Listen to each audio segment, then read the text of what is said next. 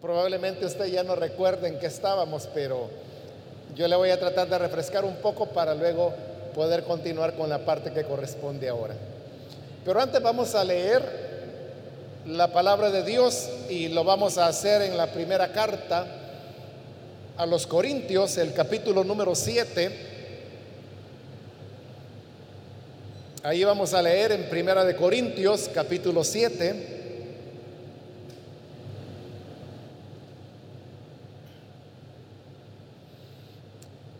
Dice la palabra del Señor en Primera de Corintios capítulo 7, versículo 25 en adelante. En cuanto a las personas solteras, no tengo ningún mandato del Señor, pero doy mi opinión como quien por la misericordia del Señor es digno de confianza. Pienso que a causa de la crisis actual es bueno que cada persona se quede como está. ¿Estás casado? No procures divorciarte. ¿Estás soltero? No busques esposa. Pero si te casas, no pecas. Y si una joven se casa, tampoco comete pecado. Sin embargo, los que se casan tendrán que pasar por muchos aprietos y yo quiero evitárselos. Lo que quiero decir, hermanos, es que nos queda poco tiempo. De aquí en adelante, los que tienen esposa deben vivir como si no la tuvieran. Los que lloran, como si no lloraran los que se alegran como si no se alegraran. Los que compran algo como si no lo poseyeran. Los que disfrutan de las cosas de este mundo como si no disfrutaran de ellas. Porque este mundo en su forma actual está por desaparecer. Amén. Hasta ahí vamos a dejar la lectura. Pueden tomar sus asientos, por favor.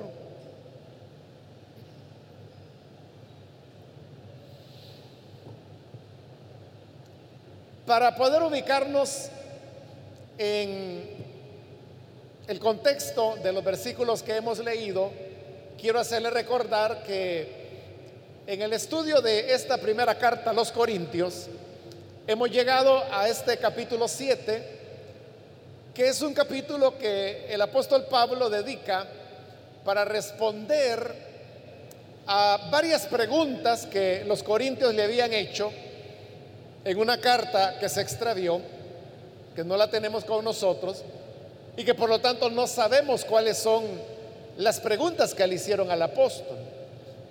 Pero lo que hemos venido haciendo, como lo explicamos anteriormente, es que las preguntas las podemos deducir a partir de las respuestas que Pablo está dando. Y así hemos podido deducir algunas de las preguntas, como por ejemplo, que si es correcto que los cristianos casados puedan tener relaciones sexuales. Otra pregunta que también le hicieron a Pablo era acerca de los viudos y las viudas, que si ellas podían casarse de nuevo o no. Otra pregunta también fue sobre lo que se llama los matrimonios mixtos. Son aquellos donde uno de los miembros de la pareja es cristiano y el otro no. Entonces la pregunta era, ¿qué se debe hacer en ese caso? ¿Debe el creyente separarse de su cónyuge incrédulo o no? Y en su momento vimos la respuesta a esa pregunta. Luego otra pregunta era, ¿qué ocurría con aquellas personas que en el pasado, antes de conocer a Cristo, habían tenido una o más parejas, sea que hubieran estado casados o no, sea que hubieran tenido hijos o no, pero que por alguna razón esa relación no continuó Y luego conocieron a otra persona con la cual se casaron o formaron un hogar. Y ahí es cuando llega la conversión. Ahora que son cristianos, ¿qué debía ser una persona así? ¿Debía quedarse con la persona con quien estaba actualmente? ¿O debía volver con la primera persona que había tenido? Y si era un caso donde había tenido tres parejas, digamos, que tenía que hacer? Quedarse con la tercera pareja que ahora tenía al llegar al Evangelio. ¿O tenía que volver con la primera? ¿O con la segunda? Esa fue otra de las preguntas que Pablo respondió y precisamente en ese punto es donde nos quedamos antes de tener esta pausa que ahora estamos cerrando. En los versículos que hoy hemos leído, encontramos otra, otra de las preguntas. La pregunta era sobre el tema de los solteros. Pero no era simplemente eh, solteros en el sentido de que eran personas que aún no se casaban. Porque en realidad la, la palabra griega que Pablo utilizó fue la palabra vírgenes. Entonces Pablo les dice, en cuanto a las vírgenes, es decir, en cuanto a la pregunta que ustedes me hicieron sobre las vírgenes. Ahí el punto está en entender a qué se estaba refiriendo él o los corintios cuando le hicieron la pregunta a Pablo sobre vírgenes. Y como se va a ver más adelante, en los versículos que siguen, porque realmente ese tema es el que va a ocupar a Pablo hasta el final de este capítulo 7, de lo cual solo hemos leído unos pocos versículos ahora, ya que tenemos el tiempo hoy limitado más que en otras oportunidades. Pero le decía que vamos a ver más adelante que ese adjetivo de vírgenes no se estaba refiriendo únicamente a mujeres o a jóvenes, como pudiera entenderse en nuestro contexto moderno, sino que también se aplica a los muchachos, a los jóvenes, varones. ¿A qué se refiere Pablo cuando él habla de las personas vírgenes?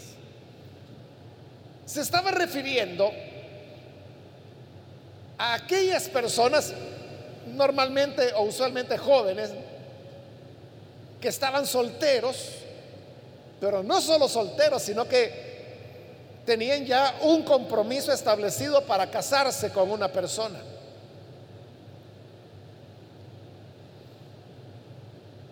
Entonces la pregunta de los corintios era, hagamos hermanos la suposición de que hay un par de jóvenes que antes de conocer a Cristo se conocieron en algún lugar, se enamoraron y se comprometieron para casarse.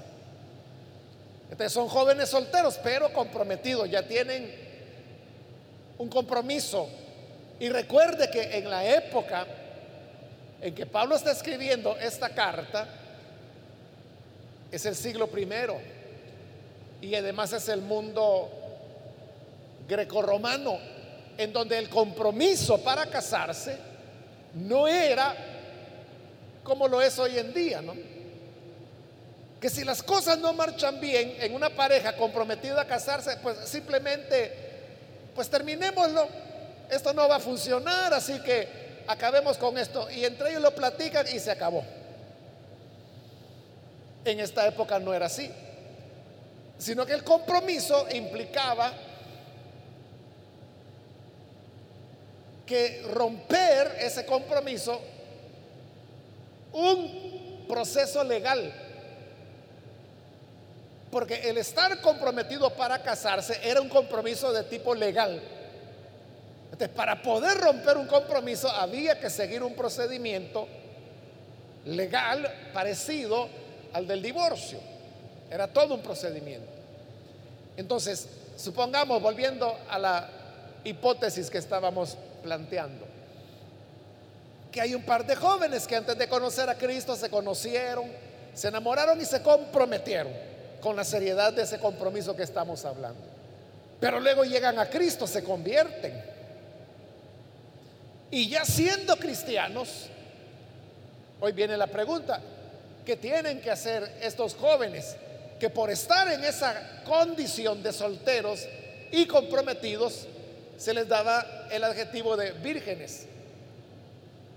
¿Qué tenían que hacer? ¿Seguir adelante con la relación y casarse como lo habían acordado antes de ser creyentes?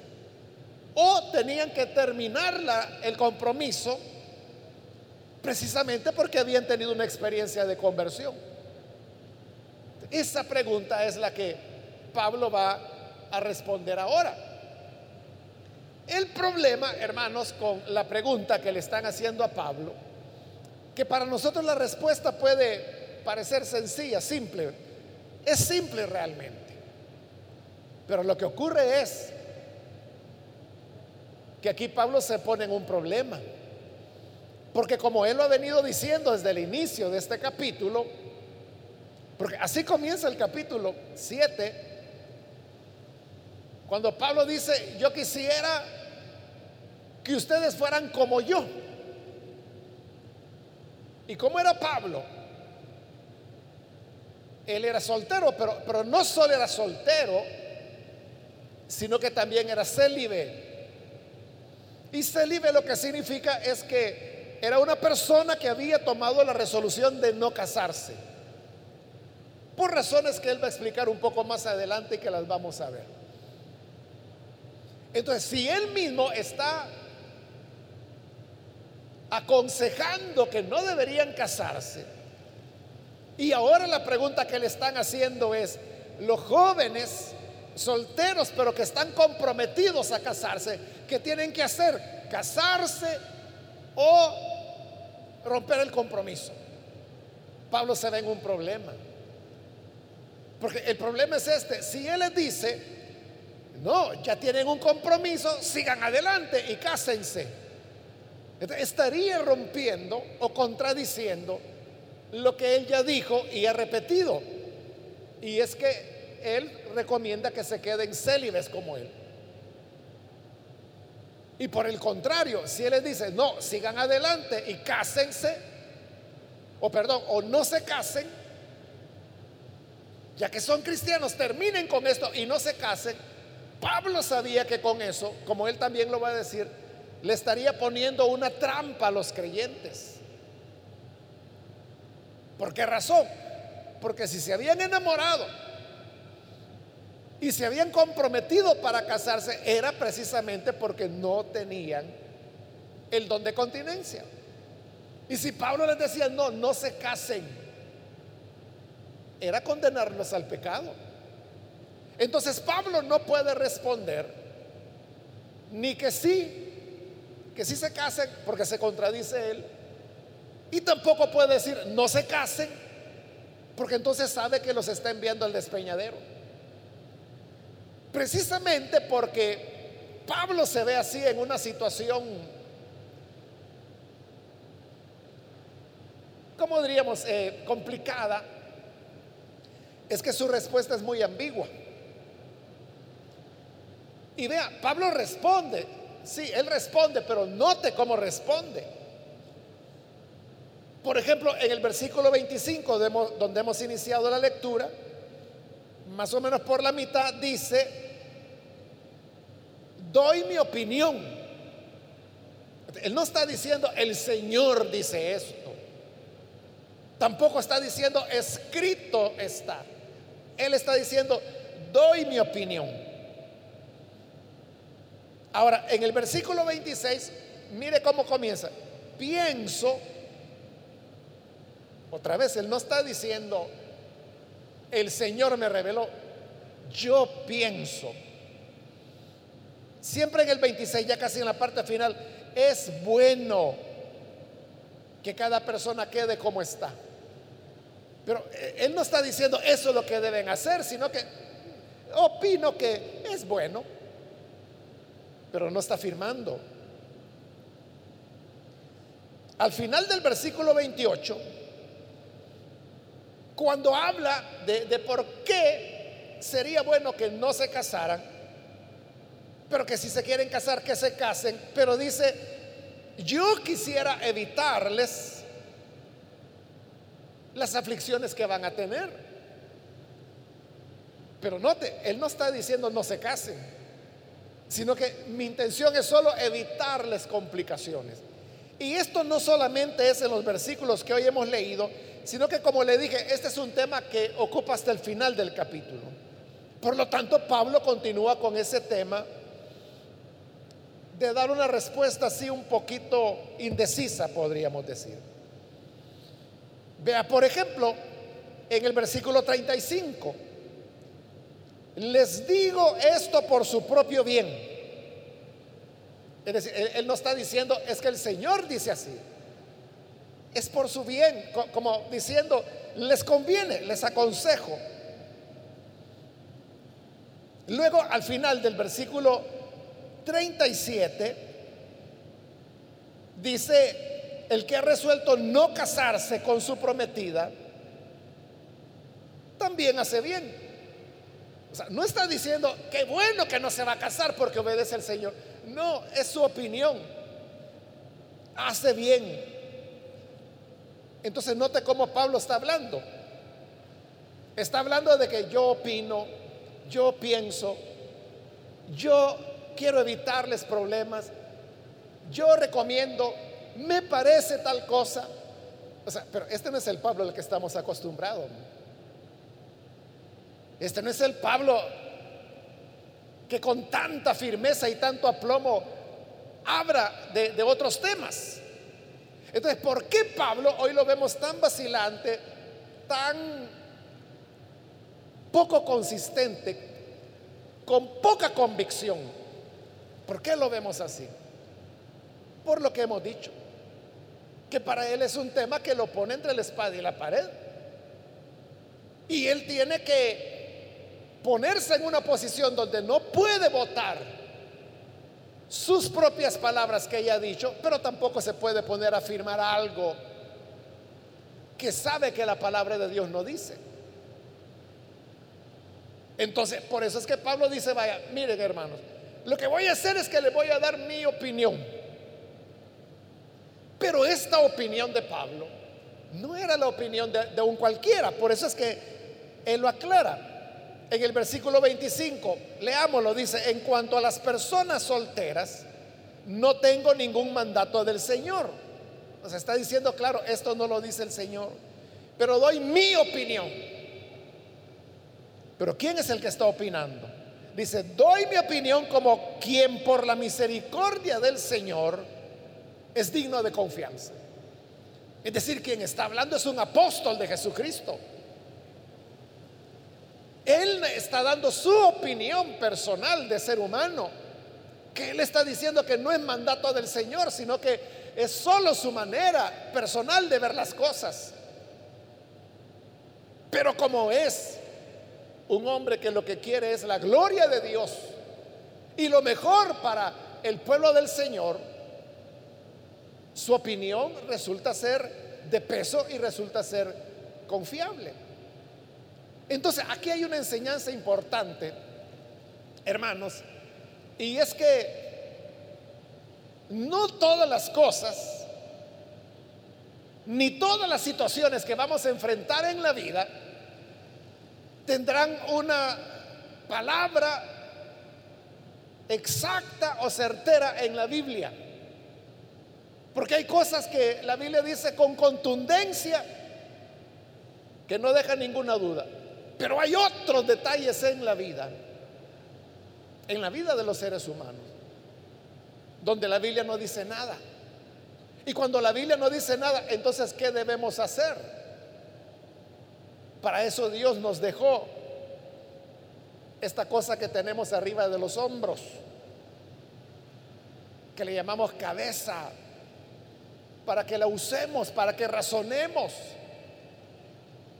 Y como lo dijo lo dice Pablo en su carta a los romanos, que nuestros razonamientos son los que nos van a justificar delante de Dios o los que nos van a condenar. Entonces debemos hacer uso de la razón. Muchas veces, hermanos, las personas ya no quieren tomar ni una decisión en su vida. A veces hay personas que preguntan, oiga, hermano, fíjese que yo tengo este trabajo, pero no sé si dejarlo o no dejarlo. ¿Qué debo hacer? ¿Lo dejo o no lo dejo? Y yo tengo que decirle, esa es una decisión que usted tiene que tomar. No, pero yo quiero que usted me diga su opinión. No, lo que anda buscando es que uno decida por ellos. Y hay de aquellos pastores que se atreven a tomar una decisión por otra persona. Por dos razones, porque puede ser que lo que le está sugiriendo esté equivocado. Y en segundo lugar, porque al decidir por ella le está evitando una oportunidad donde pudo haber ejercitado su correcto raciocinio. Uno lo que puede hacer es ayudar a la persona presentándole elementos Piense en esto, piense en esto y piense en esto, pero usted va a decidir. Entonces, eso quiere Dios. Que algunas veces nosotros no vamos a tener una respuesta directa en la Biblia, porque ese tema no tiene una referencia directa en la escritura. Pero Dios quiere que utilicemos nuestro sano juicio nuestro razonamiento en poder llegar a una deducción sobre qué es lo que vamos a hacer. Ahora, en el versículo 26 continúa Pablo, pienso, y sigue pensando él, ¿verdad? Su opinión. Pienso que a causa de la crisis actual, es bueno que cada persona se quede como está. Pero como él está hablando de los solteros comprometidos, entonces al decirles, sería bueno que se queden como están. Entonces, ¿qué significa? Que se van a quedar comprometidos toda la vida y nunca se iban a casar. Pero ¿por qué Pablo piensa? Porque él ha dicho que eso no lo dice el Señor, lo dice él. ¿Por qué piensa él? Que deberían quedarse comprometidos a perpetuidad. Dice, a causa de la crisis actual. El problema es que él no explica cuál es esa crisis. Y si nosotros nos preguntamos a qué crisis él se estaba refiriendo, pues esta es una pregunta que aún no ha podido ser respondida. Lo que hay son hipótesis, varias hipótesis. Le voy a mencionar la que parece más probable, que cuando Pablo hablaba de crisis actual, él no se refería a nada particular, sino simplemente al hecho de que la vida en esta tierra no es tan afable ni tan feliz como el ser humano quisiera. Si no hay una dificultad es otra, si no es un problema es otro, si no es un tropezón es otro. A eso es a lo que Pablo le llama crisis actual. Entonces, por esta crisis actual, dice, pienso que cada persona se debe quedar como está. Y lo aclara en el 27 cuando dice, ¿estás casado? Entonces sigue casado, no procures divorciarte. ¿Estás soltero? Que es el caso que le están preguntando. No busques esposa. Entonces, ¿cómo es eso de que si son solteros comprometidos y ahora Pablo le está diciendo que no procuren casarse? Eso está en la línea de lo que Pablo ha dicho, que él quisiera que se quedaran como él, pero él sabe de que no todos tienen el don que él tiene que es el don de continencia. por eso es que equilibra la cosa en el 28, cuando dice, pero si te casas, o sea, él ya dijo, yo opino que se queden comprometidos a perpetuidad, pero si te casas, no pecas, no estás cometiendo nada malo. Porque no hay ningún pasaje en la escritura que diga que Dios condena el matrimonio. Al contrario, dice que para Dios es honroso. Si te casas, no pecas. Y si una joven se casa, por eso le decía, virgen podía ser tanto el muchacho como la muchacha. Tampoco comete pecado. Sin embargo, los que se casan tendrán que pasar por muchos aprietos y yo quiero evitárselos. ¿De qué aprietos está hablando Pablo? O sea, él dice, si yo les recomiendo que no se casen, no es porque sea pecado, no es pecado. Si el joven se quiere casar con su prometida, que se case. Si la muchacha comprometida quiere casarse con su prometido que se casen, no pecan. Pero yo les decía que no, solo por evitarles angustias, por evitarles aprietos. ¿A qué aprietos se está refiriendo Pablo? Más adelante le explicará un poquito más, no mucho, pero un poquito más. Y es que él se está refiriendo a las a los compromisos, voy a decir, que son propios de la vida de familia. Porque si usted está casado o casada y tiene hijos, usted no solamente tiene compromisos con Dios y con la iglesia, tiene compromisos con su esposo o su esposa, con sus hijos, y debe cumplirlos. Pero si usted dice, es que mire, esto de tener hijos es tremendo porque se enferman. Claro, no son niños de acero los que va a tener. Esos aprietos, dice el apóstol, son los que yo les quiero evitar. Y hay personas que son muy prácticas, sobre todo ahora, ¿verdad? En estos tiempos. Hay mucho joven y mucha señorita que dice, o dice, yo nunca me voy a casar. O dice, si yo me voy a casar, pero nunca voy a tener hijos. Y si usted le pregunta, ¿por qué no? Entonces le dice, ah, porque mire, tanto problema que hay en esta vida, ¿para qué voy a traer un niño o una niña a sufrir?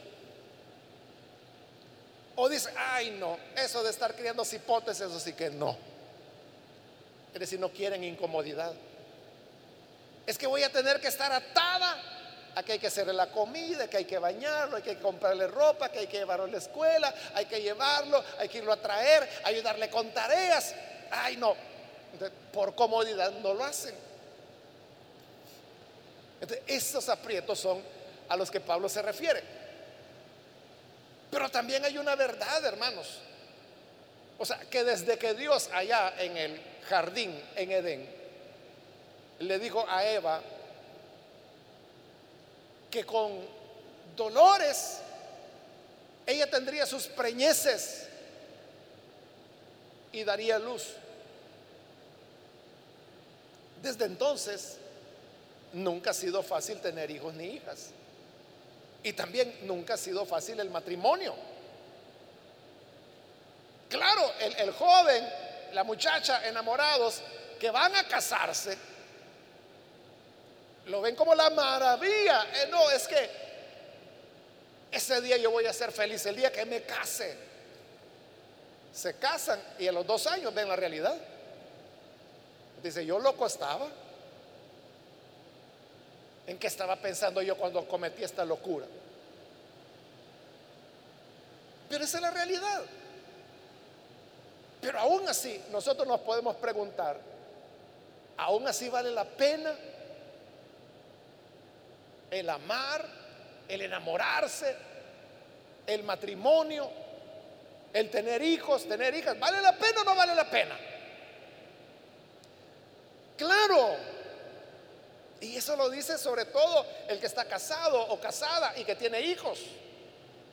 Porque ya lo vivió y sabe esa persona que lo que estoy diciendo es cierto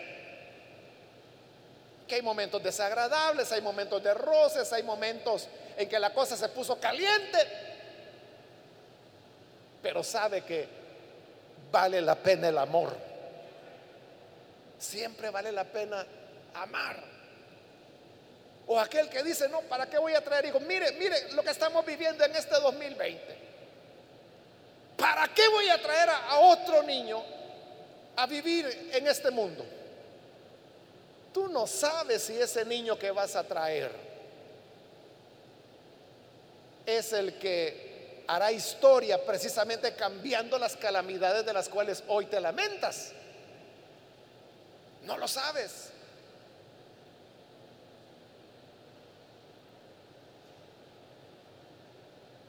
Tú no sabes si tu hijo o tu hija será una gran científica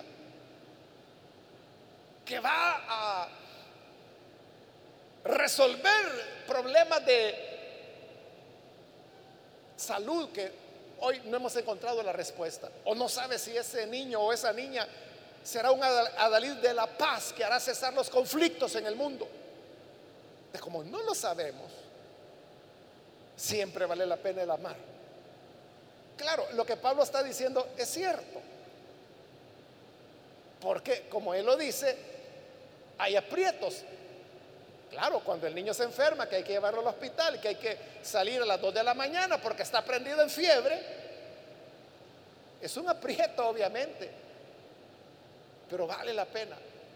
Por eso es que a continuación, ya no nos va a quedar tiempo de leerlo del versículo 29 al 31, pero ya lo leímos cuando Pablo dice, por eso dice, sabiendo que el tiempo es corto, el que está casado haga como que si no está casado.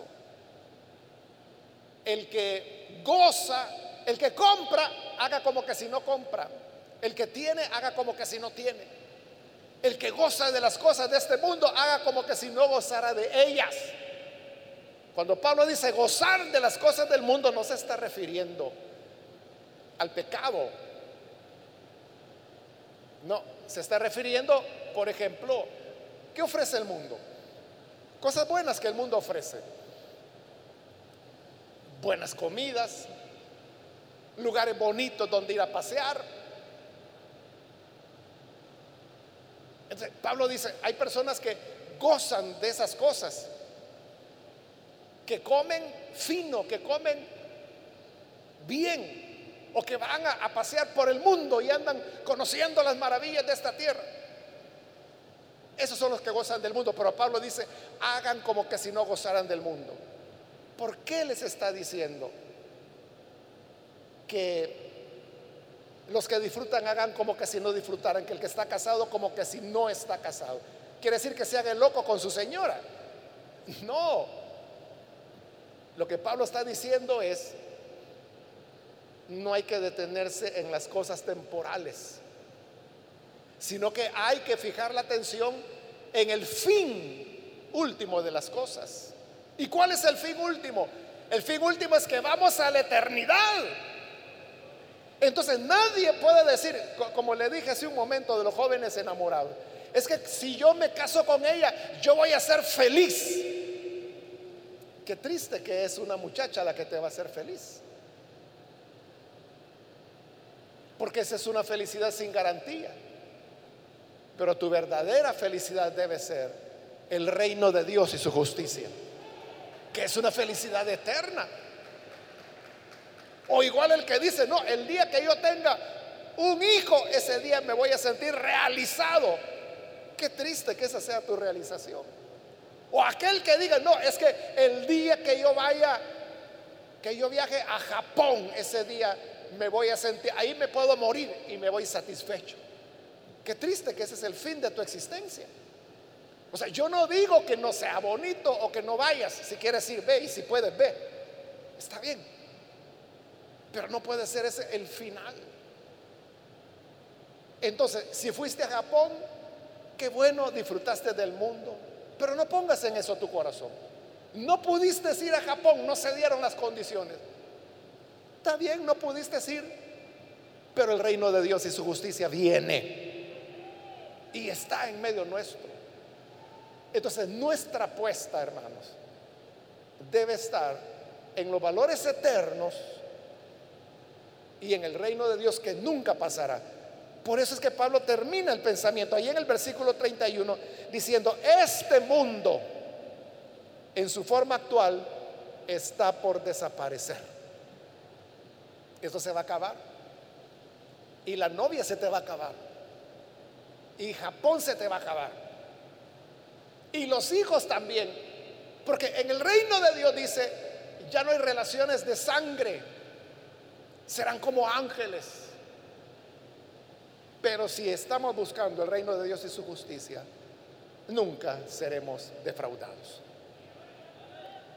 Vamos a cerrar nuestros ojos y quiero ahora hacer una oración. Si hay con nosotros amigos o amigas que todavía no han recibido al Señor Jesús como Salvador, pero usted ha escuchado la palabra del Señor, yo quiero invitarle para que si hoy usted necesita venir para recibir al Señor Jesús como su Salvador, ahí en el lugar donde está, póngase en pie. En el lugar donde está, ahí en la silla donde está, póngase en pie si usted quiere recibir a Jesús. Solo póngase en pie para poderle ver y de esa manera orar por usted. Si hay alguien allá en la parte de arriba, también puede ponerse en pie. Cualquier persona, cualquier amigo o amiga hoy puede hacerlo. Solo le pido que lo haga ahora mismo, porque voy a orar en este momento.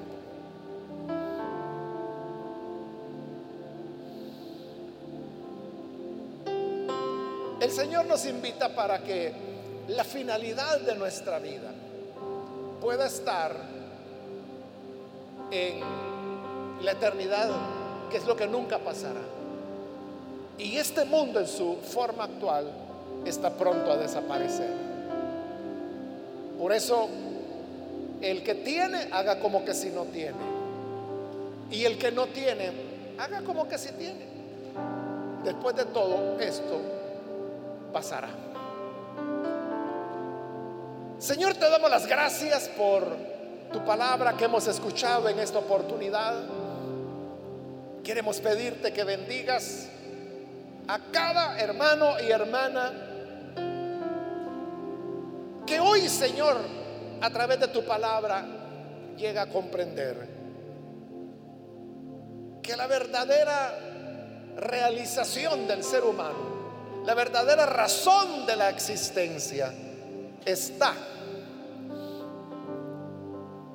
en conocerte a ti. Ayúdanos para que no pongamos como fin último de la vida las cosas de esta tierra que desaparecerán, sino que podamos tenerte a ti y a tu reino hoy y cada día de nuestra vida. Ayúdanos, Padre, para que así sea. En el nombre de Jesús nuestro Señor. Amén. Amén. Dios es bueno.